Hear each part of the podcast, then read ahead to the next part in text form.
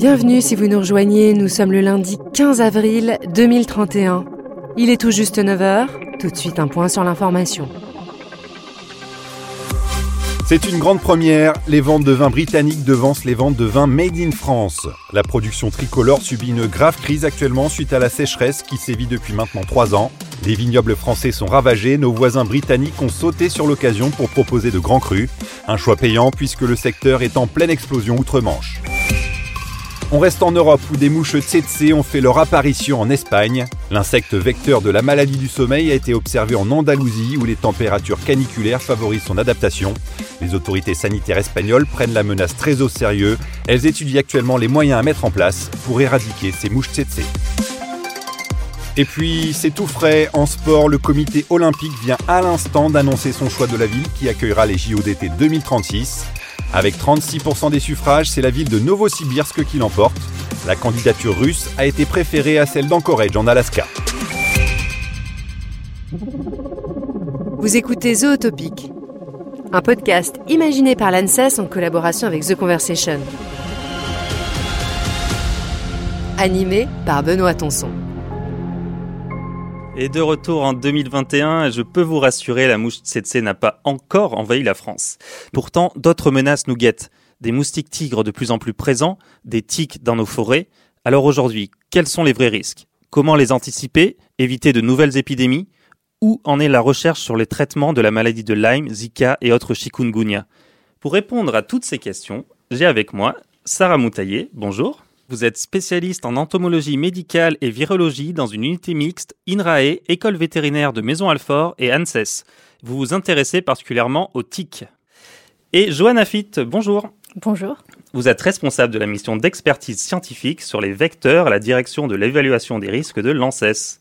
Et enfin, à distance, Marie Vazeille, bonjour. Bonjour. Vous êtes ingénieur de recherche à l'Institut Pasteur, spécialiste des moustiques et des virus qu'ils transmettent. Alors, Johanna est-ce que vous pouvez nous confirmer que la mouche tsetse n'est pas encore à nos portes? Alors, effectivement, Benoît, je vous rassure tout de suite, on n'a pas de mouche tsetse aujourd'hui en Europe. Par contre, euh, cela pourrait arriver euh, d'ici euh, un siècle. Aujourd'hui, on a de la mouche tsetse présente en Afrique subsaharienne. Elle est responsable de la maladie du sommeil qui est transmise par un parasite qui est le trypanosome. Et c'est une maladie grave qui touche environ 70 000 personnes par an, qui touche essentiellement les populations rurales qui vivent à proximité du bétail car la mouche se contamine en piquant le bétail et va contaminer ensuite les hommes en les piquant. Mais des études de modélisation euh, prédisent que de nombreuses personnes pourraient être touchées euh, d'ici euh, la fin du siècle, car avec les changements climatiques, l'Afrique subsaharienne pourrait devenir trop chaude pour cette mouche qui risque d'aller trouver refuge dans d'autres zones un peu plus au nord ou un peu plus au sud. Oui, on reviendra sur ces changements climatiques en effet. Quand je vous présentais, je disais que vous travaillez sur les vecteurs. Qu'est-ce que c'est un vecteur finalement? Alors un vecteur, c'est un organisme qui est capable de transmettre et de multiplier des agents pathogènes, c'est-à-dire des, parasites, des virus, des bactéries. Et euh, il va les transmettre d'un vertébré à un autre, d'un homme à un animal, à l'occasion d'un repas sanguin, c'est-à-dire d'une piqûre. Vous nous en citez quelques-uns? Alors parmi les plus connus, on a les moustiques, puis on a aussi euh, les tiques notamment. Il faut savoir que le moustique est l'animal euh, le plus dangereux pour l'homme, hein, qui fait euh, bien plus de morts chaque année que les requins, avec moins de 10 morts par an, ou, ou encore les serpents qui font à peine 100 000 morts par an. Le moustique, vecteur du paludisme entre autres, tue plus de 400 000 personnes chaque année. Ouais, c'est énorme. Marie Vazeille, d'ailleurs, depuis plusieurs années, on entend énormément parler de moustiques tigres. Comment est-ce qu'ils sont arrivés euh, dans, en France euh, métropolitaine et quelles sont les pathologies qu'ils peuvent euh, véhiculer? Alors, le moustique tigre est un moustique qui est originaire d'Asie et qui, en fait, a commencé par envahir les États-Unis et également l'Italie, l'Europe. tout ça grâce au commerce des pneus parce qu'il y a beaucoup, beaucoup de transferts de pneus des, États-Unis en Asie, faire rechapper les pneus. Euh, ces pneus sont stockés euh, bon, à ciel ouvert. Euh, ils contiennent souvent de l'eau, puisqu'ils sont, ils sont laissés comme ça dans des grands entrepôts. Et en fait, les, les moustiques vont pondre à l'intérieur des pneus où il y a un petit peu d'eau, parce que les moustiques ont besoin d'eau pour pondre. Et on ne va pas les voir, ces œufs, ils vont être mis sur, sur les bateaux. Euh, ces bateaux vont changer de continent. les pneus vont arriver dans un autre continent et puis là, les, les moustiques, si les conditions climatiques sont bonnes, vont éclore. Et c'est comme ça que ce moustique s'est transporté d'Asie aux États-Unis et ensuite des États-Unis en Italie.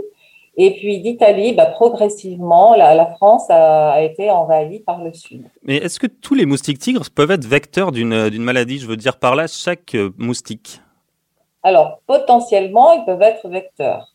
Euh, mais les, moustiques tigres ne sont pas très bons vecteurs de, de, des maladies comme la dengue, même s'ils peuvent la transmettre.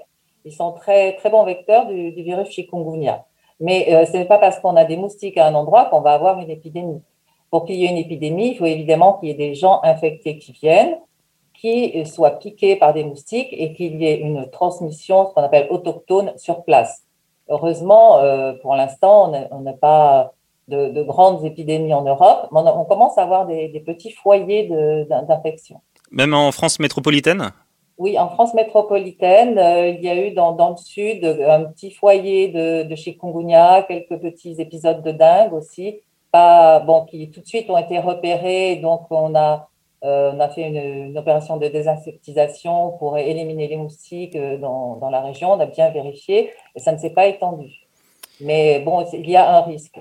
Sarah Moutaillé, alors là c'est plutôt pour nos balades en forêt, hein, c'est pas tellement aux moustiques euh, qu'on doit faire attention, mais plutôt aux tiques. Pourquoi? En fait, euh, dans les forêts, on peut trouver euh, des tiques qui sont donc ce ne sont pas des insectes, c'est plutôt euh, plus proche, donc c'est des acariens ou des araignées. Et ces tiques ont besoin à chacun de ces stades de vie, donc on a la larve, la nymphe et l'adulte, elles ont besoin d'un repas de sang pour survivre. Et du coup, classiquement, euh, en forêt, elles vont se nourrir sur des petits animaux ou des plus gros animaux. Mais si vous venez vous promener en forêt pour ramasser des champignons, euh, faire euh, des cabanes, eh ben, vous pouvez avoir le risque qu'une tique vous, enfin, monte sur vous pour prendre son repas de sang. Donc c'est très important, effectivement, lorsqu'on est en forêt, d'avoir conscience de ce risque et notamment de se vérifier en rentrant de forêt pour vérifier qu'on n'a pas ramené une petite bête supplémentaire à la maison. Quand vous dites un repas à chaque euh, stade, finalement, elle peut vivre assez longtemps, cette tique, avec un seul repas de, sang? On considère que dans la nature, euh, un stade entier, donc un cycle entier de vie d'une tique, il va prendre, il peut prendre jusqu'à trois ans. Parce qu'une tique, euh, à chaque stade, va rester sur la personne sur laquelle elle mange plusieurs jours. Donc une larve, en moyenne, elle peut rester jusqu'à 4-5 jours. une nymphe, elle, elle peut rester jusqu'à 7 jours. Et un adulte, un petit peu plus, 8 à 9 jours. Et donc, pendant tout ce temps-là, elle est sur son hôte. Mais tout le reste de sa vie, elle le passe au sol, caché, soit en train de se métamorphoser, soit en train d'attendre qu'il y ait un moment propice avec euh, des bonnes conditions climatiques, euh, une bonne température, une bonne humidité, et un hôte qui passe à proximité. Et du coup, on considère que entre euh, les périodes propices, les hivers, etc., un stade entier, donc de l'éclosion de l'œuf jusqu'à la, nouvelle femelle qui pond ses œufs, on peut avoir, pour la tique qu'on connaît le plus en Europe, qui est Exodus ricinus, presque trois ans pour réaliser un cycle complet. Et justement, est-ce qu'il y a des périodes euh, auxquelles il faut le faire euh, le plus attention en forêt? Est-ce que c'est l'été, l'automne, l'hiver? Alors pour euh, la tique que l'on connaît le mieux, enfin en tout cas qui nous embête le plus en Europe, qui est Exodes ricinus, elle a des pics effectivement d'abondance, on va dire, où elle est la plus présente dans la nature. C'est notamment au printemps et à l'automne où il y a un deuxième pic. Donc ça veut dire que avril, mai, juin, il faut faire attention, et aussi septembre, octobre. Et si malheureusement on est, on est piqué Alors déjà, est-ce qu'on peut voir assez facilement si on est piqué Et si on l'a vu, qu'est-ce qu'on fait? Alors, chez les tiques, il y a donc, comme je vous disais, trois stades de vie en fait. Donc la larve est vraiment très petite et souvent c'est difficile de la voir, mais la chance qu'on a, c'est que ce stade est la plupart du temps vraiment euh, inoffensif dans le sens où il peut pas nous transmettre beaucoup de choses. Par contre, le stade de la nymphe, qui est un petit peu plus grand, mais c'est vrai que quand on n'a pas l'habitude, on a plutôt l'impression que ça ressemble à un grain de beauté, mais qui va bouger et qui va grossir. Donc c'est là où on doit se dire que potentiellement c'est une tique. D'accord. Voir, euh, pareil, le stade adulte qui est beaucoup plus gros. Donc là, normalement, on se rend compte qu'on a quelque chose qui nous a piqué. Là, à ce moment-là, si on se rend compte qu'on s'est fait piquer, il faut enlever la tique. Alors, il ne faut pas l'arracher brutalement. L'idéal, c'est vraiment, euh, on a ce qu'on appelle des tire-tiques qui sont disponibles euh, notamment en pharmacie. Donc, on achète ça. Ça ressemble à un mini pied de biche qu'on peut passer sous la tique. Mmh. Et ensuite, on tourne le pied de biche, peu importe le sens, hein, mais toujours dans le même sens, soit enfin dans le sens des aiguilles d'une montre ou inversement. Et ça va dévisser la tique. Parce que la tique, quand elle se fixe, malheureusement, elle a tendance à à ancrer, donc à attacher ses, ses, sa bouche, en fait, ses pièces buccales à l'intérieur de la peau et de faire un petit ciment Et du coup, on ne peut pas l'arracher comme ça brutalement, on risque de la déchirer et de laisser une partie dans la peau. Donc avec ce petit pied de biche, ça l'enlève très bien. Et ensuite, ce qu'il faut faire, bien évidemment, c'est désinfecter la plaie et surveiller la zone de piqûre et surveiller si on a des symptômes euh, inexpliqués comme des fièvres ou ce genre de choses ou une réaction cutanée euh, qui peuvent apparaître. Et puis on a maintenant des logiciels qui existent, notamment euh, donc une application sur téléphone ou euh, sur internet qui s'appelle Signalmantique, où vous pouvez indiquer que vous avez été piqué et cette application va vous rappeler régulièrement de surveiller votre zone de piqûre et de vous demander si vous avez eu des symptômes ou pas. Donc ça vous permet de vous auto-vérifier et bien sûr de, de consulter votre médecin dès que vous avez un symptôme qui vous semble euh, Parce que finalement, quelles sont ces, les pathologies qu'on peut avoir vectorisées par ces tiques alors euh, les tiques, contrairement aux autres euh, arthropodes, donc comme euh, les moustiques, enfin tout ce qui, qui, pique en fait, qui nous dérange un peu, elles, ont, elles sont capables de transmettre beaucoup de choses, pas seulement des virus comme les moustiques la plupart du temps, mais en tout cas aussi des bactéries, des parasites et des virus. notamment dans les bactéries, je pense que beaucoup de personnes connaissent les bactéries, donc les Borrelia, qui sont responsables de la borréliose de Lyme. Et Lyme, quelles sont les, les conséquences finalement? Parce que je crois qu'elle est assez mal connue, cette maladie les microbes les mieux étudiés chez les tiques, on va dire que Lyme fait partie de celle qui est la mieux étudiée, mais c'est vrai qu'il euh, y a encore beaucoup de choses à apprendre. Ce qui est le plus connu, c'est que lorsque vous êtes piqué par une tique, normalement, euh, si, si, cette tique, heureusement, la plupart des tiques n'ont rien du tout, sont pas infectées par des microbes, donc vont pas vous transmettre quelque chose, mais une certaine proportion de ces tiques sont malheureusement infectées.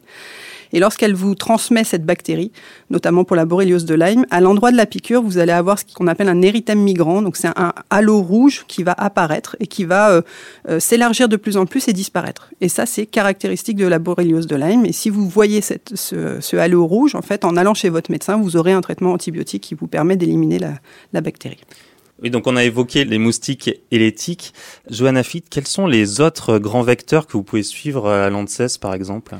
Alors, toujours sur les moustiques, avant de changer, je voulais préciser qu'on avait également un site qui s'appelle Signalement Moustique, sur lequel on invite euh, tout citoyen à déclarer la présence du moustique tigre. Comme l'a précisé tout à l'heure euh, Marie Vazeille, le moustique tigre s'est implanté en France en 2004 et depuis 2014, on a ce site qui demande à chacun de signaler euh, sa présence afin de suivre le front de progression et, les départements concernés et afin ensuite de pouvoir réagir en cas d'arbovirose de dingue dans nos départements. Alors concernant les autres vecteurs, on a des préoccupations en fonction euh, de ce qui se passe euh, euh, des épidémies ou de ce qui se passe dans les pays proches de la France. dernièrement, notamment, on s'est intéressé aux vecteurs susceptibles de transmettre la peste porcine africaine, car il y a une grande épidémie en Europe de l'Est. Et on s'intéresse aussi euh, tout particulièrement aux tiques du genre Yaloma qui sont susceptibles de transmettre la fièvre hémorragique de Crimée-Congo, car il y a eu des cas en 2016 et 2018 euh, en Espagne. Donc euh, on essaie d'anticiper les risques liés à ces vecteurs. La peste porcine, c'est vectorisé par alors c'est une maladie donc qui concerne les porcs d'élevage et les sangliers sauvages. C'est vectorisé par des tiques ornithodoroses qu'on n'a pas en métropole, mais on, a cherché à savoir si on avait d'autres vecteurs susceptibles de la transmettre et euh, notamment on a identifié les stomox comme euh, principaux vecteurs susceptibles de transmettre cette maladie, qui n'est pas essentiellement une maladie vectorielle, euh, toutefois, je tiens à le préciser. Oui, Sarah Moutaillé, vous vouliez réagir? En termes d'autres vecteurs qu'on peut suivre aussi, il y a pas mal de, de suivi de, par exemple, donc des petits moucherons qu'on appelle les culicoïdes ou encore euh, des phlébotomes. Les culicoïdes, ils sont euh, responsables de la transmission d'un virus qu'on appelle la bloutongue, la maladie de la langue bleue ah chez, les, voilà, chez, les moutons. Donc c'est aussi... Euh, une maladie qui avait aussi fait beaucoup parler d'elle et pour lequel, quand on commence à avoir quelques cas, ça diffuse très largement partout en France et même au-delà en Europe. On n'a malheureusement pas que des moustiques ou des tiques euh, qui euh, posent problème en termes de transmission d'agents pathogènes. Oui, c'est ça, ça vous fait un énorme travail. Euh, Marie Vazeille, par exemple, à l'Institut Pasteur, peut-être que vous travaillez également sur d'autres de ces vecteurs? On travaille, nous, principalement sur les moustiques, mais pas, seulement sur Aedes albopictus, donc le moustique tigre, mais également sur Aedes aegypti, qui est le vecteur de la fièvre jaune, et qui est un, moustique extrêmement répandu dans, dans le monde, dans toute la zone tropicale. Euh, et on travaille sur euh, bah, beaucoup de, de, de, ces virus transmis par les moustiques qu'on appelle des arbovirus. On travaille aussi bien sur euh, Zika, sur chikungunya, la dengue, la fièvre jaune. donc on étudie pas mal de, de, virus et de couples, comme on dit, de couples virus-vecteurs. Oui, vous manquez pas de, vous manquez pas de recherche. Hein. Ouais. Parce qu'en fait, les, les, moustiques sont généralement spécifiques d'un virus. Un moustique donné ne peut pas transmettre n'importe quel virus. Écoutez, avant de continuer cette passionnante discussion, on retourne vers 2031.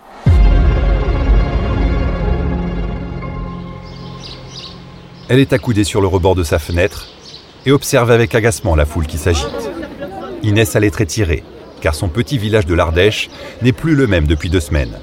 La publication de l'étude affirmant que la piqûre des moustiques tigres locaux permettrait de vaincre la maladie d'Alzheimer a métamorphosé sa région.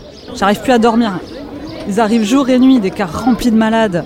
Puis après, ils se baladent partout en s'aspergeant de leurs produits. Ce produit, c'est un spray vendu à la sauvette par les vendeurs ambulants qui ont flairé le bon filon. Demandez votre spray spécial de piqûre moustique tigre. Vous ferez piquer en quelques heures. 5 euros le flacon, 5 euros. Bah, moi j'en ai acheté un hier pour mon mari malade, euh, mais franchement ça marche pas leur truc là. J'ai regardé et j'ai toujours pas vu un seul moustique tigre. Hein. Colette fait partie de ceux qui croient dur comme fer à l'étude du professeur Ultra. Une étude encore décriée, mais porteuse d'espoir pour les millions de personnes atteintes de la maladie d'Alzheimer à travers le monde. Dès que j'ai vu ça aux infos, j'ai pas hésité. Je suis venue à Roche-Colombe. C'est vrai que je m'attendais pas à voir autant de monde. Face à cet afflux, les autorités locales sont submergées. Le préfet vient d'ailleurs de réclamer une aide d'urgence au gouvernement pour canaliser cette ruée vers la piqûre de moustique tigre.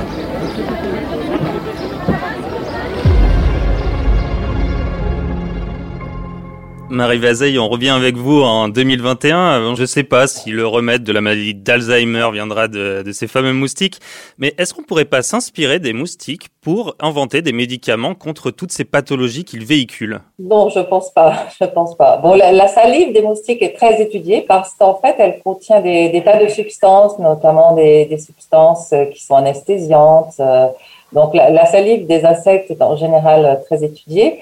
Ce n'est pas parce que les moustiques ne sont pas malades quand ils sont, eux, infectés par un virus qu'on va trouver un remède en se faisant piquer par un moustique. En fait, les, moustiques ont un système immunitaire qui est complètement différent de celui des humains.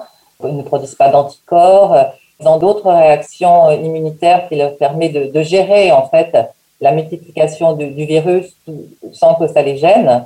On ne peut pas extraire un médicament pour l'instant d'un moustique. Mais d'ailleurs, on sait s'ils sont vraiment euh, pas du tout infectés par ces virus Ils sont infectés, mais ils ne sont pas affectés.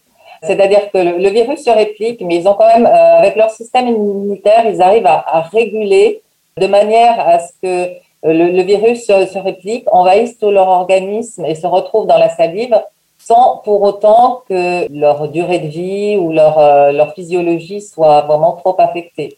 C'est-à-dire qu'ils ils peuvent continuer à se reproduire, à se nourrir, à pondre des œufs, tout en étant infectés.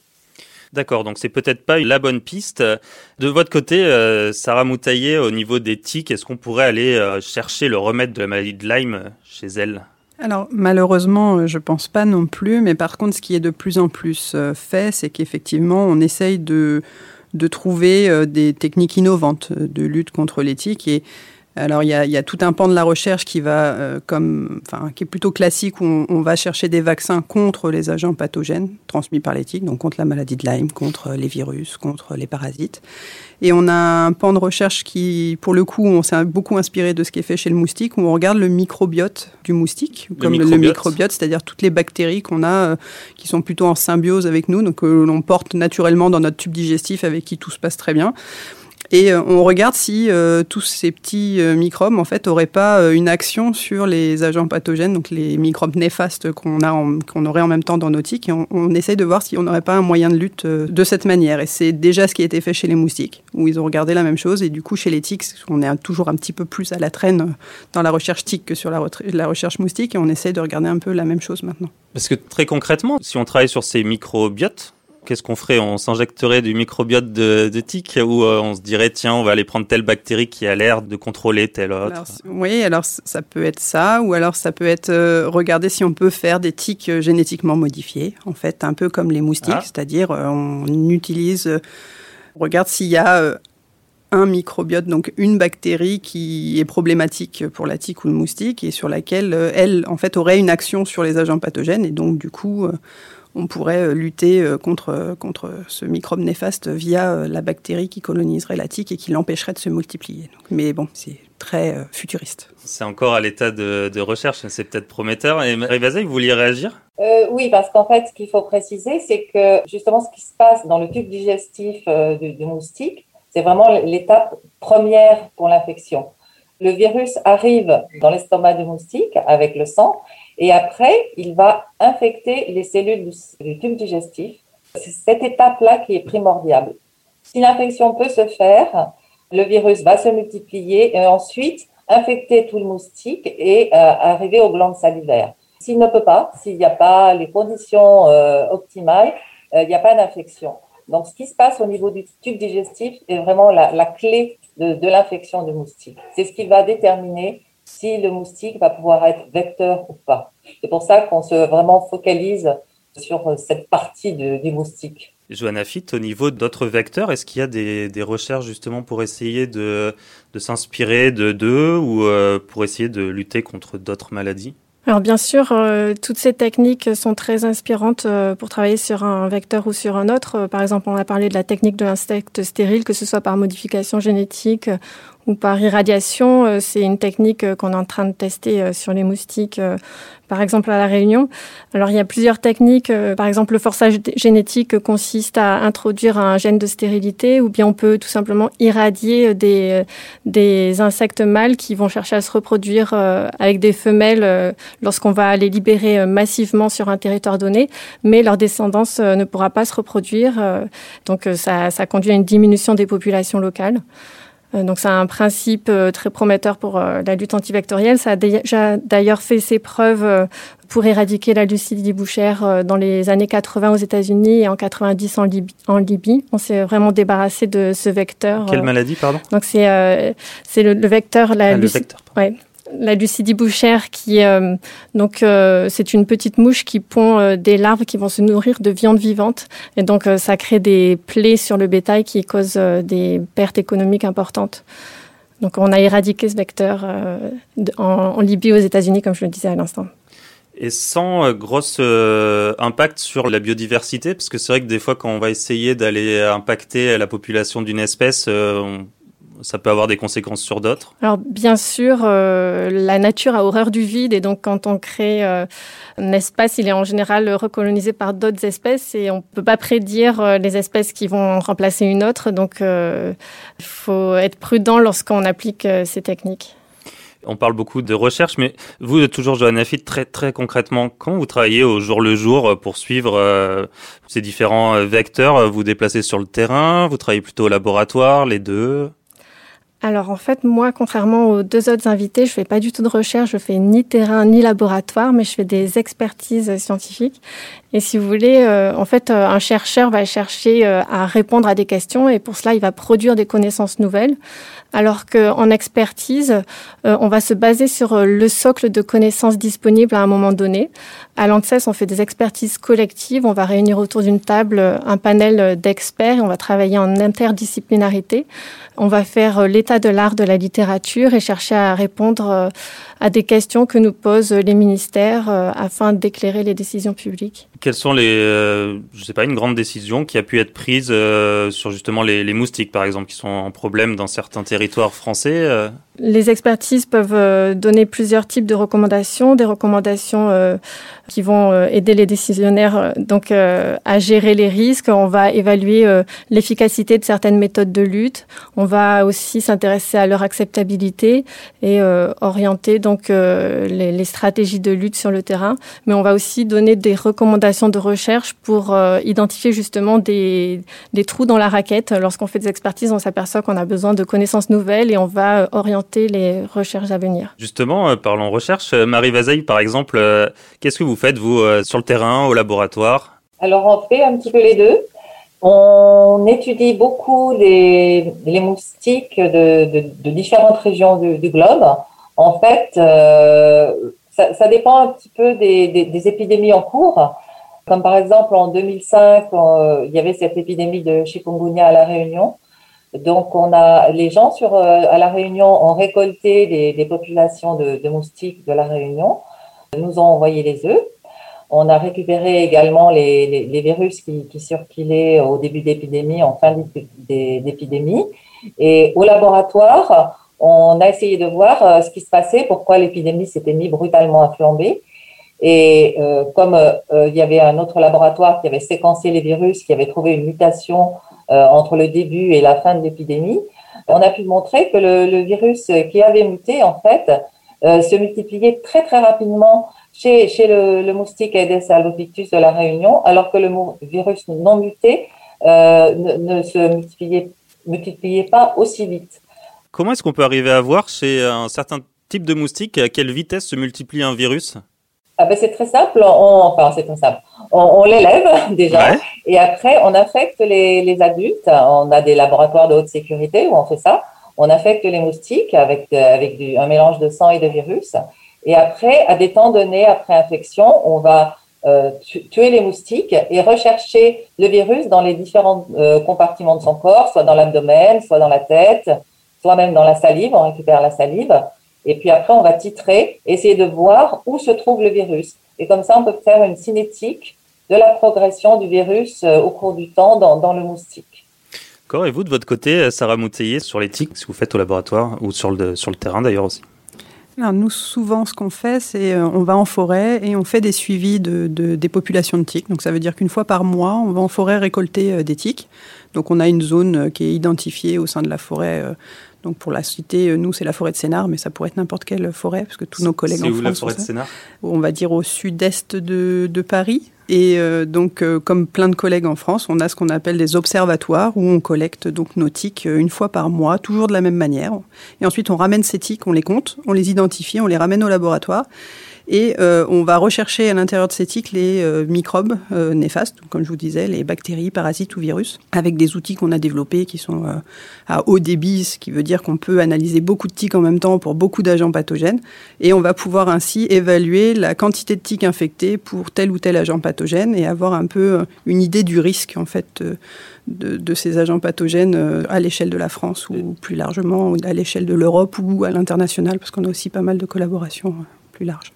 Et ça se repère facilement des, des tiques Moi, j'avais l'impression que c'était quand même euh, assez, assez petit. Euh, comment vous faites pour les, euh, alors nous, les chasser Alors, vous, en fait, on, bah, on va en forêt, on fait un peu peur aux gens parfois quand on va en forêt, mais on, y va avec des, des, drapeaux. Donc, en gros, comme si vous, vous emmeniez votre serviette de toilette.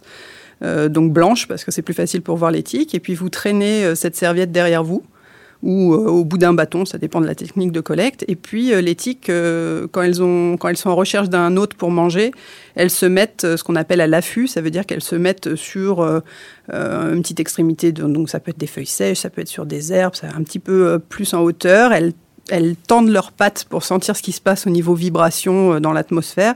Et quand elles sentent un hôte qui passe ou des vibrations, elles se laissent tomber en fait pour, pour attraper euh, l'hôte. Et donc nous, le fait de passer le drapeau, ça mime un peu cette hôte qui passerait dans la forêt. Et donc on va récupérer dans notre serviette éponge qui a des petites mailles. Donc notre serviette de toilette, elle a plein de petites mailles. Et comme les tiques sont petites, quand vous tirez comme ça votre serviette, elle se coince dedans. Et si vous retournez votre, euh, votre serviette régulièrement et vous regardez, vous voyez plein de petits tiques qui sont, qui sont coincés. On les récupère dans un petit tube ensuite avec une pince euh, simple. Et vous-même, vous vous protégez comment? Parce que vous avez le risque de se faire mordre, évidemment, en faisant ça. Souvent, on a l'habitude de ne pas aller en forêt habillé, euh, bien sûr, en tongs ou en short. Nous, on a toujours euh, des bottes, des chaussettes par-dessus le pantalon, des vêtements longs et couvrants. Parfois, on peut aussi, on a la chance d'avoir des combinaisons intégrales de nos laboratoires qu'on peut utiliser. Comme ça, on est bien protégé. Mais sinon, on va souvent pas jusque-là, mais en tout cas des vêtements couvrants, des bottes. Et surtout, ce qui est très important, c'est le fait de se vérifier après chaque sortie en forêt. Donc ça, euh, ça veut dire se vérifier le jour même, mais se vérifier aussi jusqu'à deux à trois jours après la sortie en forêt, parce que les tiques peuvent mettre un certain temps à se fixer sur vous. Et puis euh, aussi parce que comme elles sont toutes petites, on les voit pas la première fois. Et donc, on peut les voir une fois qu'elles ont commencé malheureusement à être fixées et à manger. Et donc, c'est pour ça qu'il faut être vigilant et regarder partout. Et donc, euh, toute la famille au peigne fin euh, quand on rentre de forêt. Ouais, donc c'est ça. Là, vous nous parlez de, de vous professionnels, mais vous donnez un conseil aussi à tous nos auditrices, nos auditeurs et leurs familles. Tout à fait. Nous, enfin moi, je sais que personnellement, je ne fais pas ça dans ma famille. En tout cas, pas de promenade en forêt en dehors des grands chemins euh, classiques en tongs ou short. C'est vrai que l'été c'est compliqué parce qu'on a du mal à expliquer aux enfants qu'on va pas en forêt en tongs, en short et en t-shirt à manches courtes, mais si jamais on fait ça, et que clairement il y a un risque de, de revenir avec des tiques, et puis euh, il faut surtout apprendre à se surveiller et à regarder si on n'a pas malheureusement été piqué par une tique. Et ensuite, si on l'enlève très rapidement, et donc c'est assez facile finalement à enlever quand on a un tir-tique, et puis surtout si, si on fait l'effort de bien se, vérifier partout, le risque d'attraper un, enfin, un microbe néfaste est très très faible. Donc il faut vraiment se surveiller, et c'est le meilleur moyen de, de lutter. Écoutez, je pense qu'on va rassurer un peu tout le monde en ayant justement ces bons réflexes. Et euh, on va tourner tout de suite une page de pub futuriste.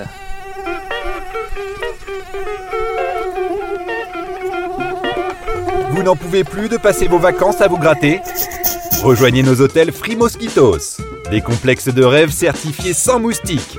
Grâce à notre technologie brevetée, nos villages vacances sont les seuls de France à résister à l'invasion. Fini les nuits blanches, les démangeaisons et les vacances gâchées. Non, les vacances, c'est au minimum déjà un peu de sable propre. N'hésitez plus. Rendez-vous sur notre site frimosquitovillage.fr. Il ne me reste plus qu'à vous souhaiter de bonnes vacances. frimosquitovillage.fr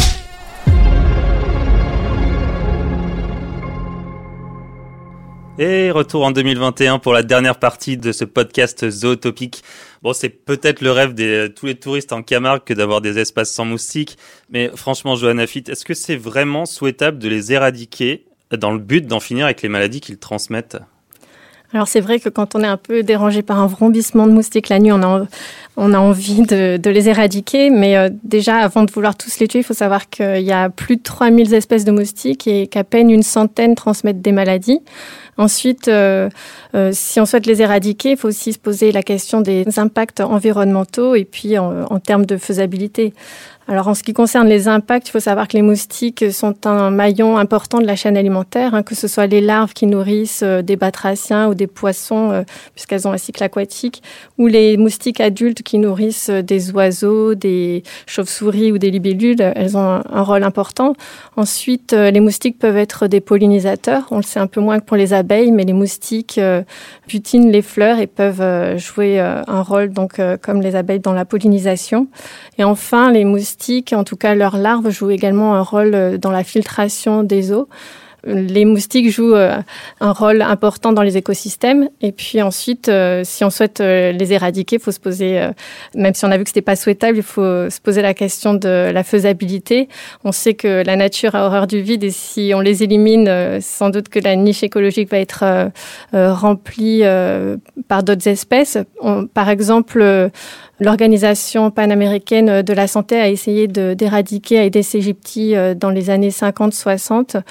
Et euh, dès lors que les, euh, efforts se sont relâchés, l'espèce est revenue de plus belle. Et pourtant, on sait que beaucoup d'efforts avaient été mis et qu'on n'avait pas hésité sur les moyens, notamment sur l'utilisation d'insecticides très nocifs pour l'environnement et notamment du DDT qui a été heureusement interdit depuis. En disant cela, euh, je vous invite à vous interroger sur les, sur les impacts de la lutte antivectorielle, puisque les insecticides ne sont pas sans effet euh, nocif pour l'environnement et pour la santé. Donc il faut envisager des moyens de lutte intégrés. Merci Johanna, on a vu que c'était pas forcément la bonne idée que d'éradiquer euh, une espèce, mais on a quand même des outils de, lutte. Qu'est-ce qu'on peut faire pour contrôler en fait les populations de, de moustiques? Ce qu'il faut, c'est éviter le contact en fait entre les humains et les moustiques. Donc déjà, il faut faire en sorte que autour de dans sa maison, dans son environnement, on ne favorise pas la prolifération des moustiques. Il y a beaucoup de campagnes de presse qui sont faites, euh, maintenant dans le sud de la France, mais beaucoup dans les Antilles, dans tous les endroits où il y a des, épidémies de dingue et beaucoup de moustiques. Il faut que les gens apprennent à, à reconnaître tout ce qui est gîte de moustiques, gîte de ponte, c'est-à-dire tous les petits endroits où les, les, moustiques vont venir pondre et où les larves vont pouvoir se développer, c'est-à-dire les coupelles euh, sous, sous les pots de fleurs, tous les petits récipients où l'eau peut rester stagnante. Ensuite, euh, après, évidemment, les, les insecticides, c'est pas la solution. On emploie maintenant les, insecticides euh, vraiment en cas d'épidémie, quand vraiment c'est une, période critique où on essaye d'éliminer les adultes. Et ce qu'il faut faire, c'est de la prévention. On ne peut pas éliminer les moustiques. Et il faut faire attention quand, vous sortez le, soir, parce qu'on sait qu'Alvopictus, il pique, il pique de jour, mais enfin plutôt à la tombée de la nuit. Mais il faut porter des, vêtements longs. Il faut essayer de mettre ce qu'on appelle des, répulsifs sur soi, donc des produits qui empêche le, moustique de, de, venir sur vous. Vous pouvez même mettre sur, sur les vêtements. Et Sarah Mouteillé, pour les tiques, le plus simple, c'est on rase les forêts ah, c'est clair que ça serait radical. Je ne sais pas si c'est vraiment la bonne solution. Je, dirais que non. Pour l'éthique, de la même manière, c'est aussi beaucoup de la prévention. Donc que les gens soient au courant du risque qu'ils peuvent avoir d'aller se promener en forêt. Que bien sûr, euh, bah, il y a des tiques et donc il faut savoir juste se vérifier régulièrement, euh, ne pas, voilà, comme je vous disais, porter des vêtements couvrants, c'est euh, essentiel.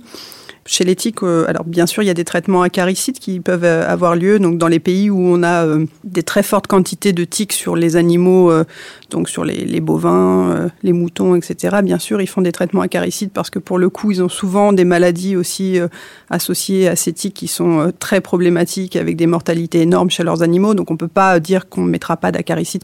On a aussi des répulsifs qu'on peut mettre nous quand on va se promener en forêt, mais bon, là encore peut-être plus euh, utiliser des répulsifs qu'on met sur les vêtements plutôt que sur la peau parce que ça peut être assez nocif. Et ce la plupart des gens maintenant, enfin la, plupart des travaux portent plutôt sur euh, le fait de changer son environnement, donc de limiter le contact le plus possible avec les tiques. C'est-à-dire que si vous avez un, jardin qui est euh, très proche de d'une forêt où vous pouvez avoir des contacts avec la faune sauvage qui a tendance, des, chevreuils qui ont tendance à venir dans votre jardin ou etc. C'est de, de, trouver un moyen pour un peu créer une barrière de façon à limiter l'entrée de ces animaux sauvages sur sur votre sur votre jardin, de façon à ce que ces animaux ne vous amènent pas les tiques. Et d'ailleurs, lors de la préparation de ce podcast, vous m'avez parlé d'une piste qui était euh, vraiment intéressante. Vous me parliez de, de vaccins. Alors non pas contre leur maladie, contre la maladie de Lyme, mais contre les tiques elles-mêmes. Oui, c'est des nouvelles pistes de lutte euh, innovantes, ce qu'on dit. Donc c'est que, puisqu'on a vu que c'était très difficile de développer des vaccins contre tous les agents euh, pathogènes, toutes les maladies que transmettent les tiques, euh, l'idée est venue de développer des vaccins contre les tiques elles-mêmes, c'est-à-dire quelque chose qui empêcherait la tique de se gorger, ou alors si elle se gorge, de la faire mourir très rapidement, de façon à ce qu'elle n'ait pas le temps de transmettre tous les agents pathogènes qu'elle a dans son corps. Et donc c'est quelque chose qui a déjà été développé notamment à Cuba sur une certaine espèce de tique et qui a été très prometteur, qui fonctionne bien. Et euh, les recherches sont menées un peu partout dans le monde pour d'autres espèces de tiques qui nous embêtent, dont notre tique principale en Europe qui est Exodes ricinus, où là du coup les gens essayent de trouver un moyen, donc soit des protéines qui seraient présentes dans la salive des tiques, soit des protéines qui seraient présentes dans les, le tube digestif de ces tiques et qui pourraient être un outil de, de lutte, enfin un nouveau vaccin. Et Marie Vazeille, un vaccin contre les moustiques, ça serait possible ça? Je sais que pour le, les anophèles, ça avait été, euh, il y avait eu des, des, recherches là-dessus parce que c'est tellement difficile de faire un, vaccin contre le paludisme. Il y a eu des recherches sur, sur les pour les anophèles. À ma connaissance, il n'y a pas de recherche en cours. C'est quand même assez compliqué hein, comme sujet. Et puis il y a beaucoup d'espèces de moustiques, quoi. C'est ça. Jonafit, ce sera ma dernière question. Euh, quelles seraient les principales menaces des années à venir? Là, on a entendu quelques scénarios. Euh, on n'a pas trop évoqué le changement climatique. Oui, effectivement, pour euh, la France métropolitaine, avec le changement climatique, on a vu que le, moustique tigre était arrivé chez nous et donc la menace qui plane, c'est celle de voir des arbovirus se diffuser à, l'occasion du retour de voyageurs infectés.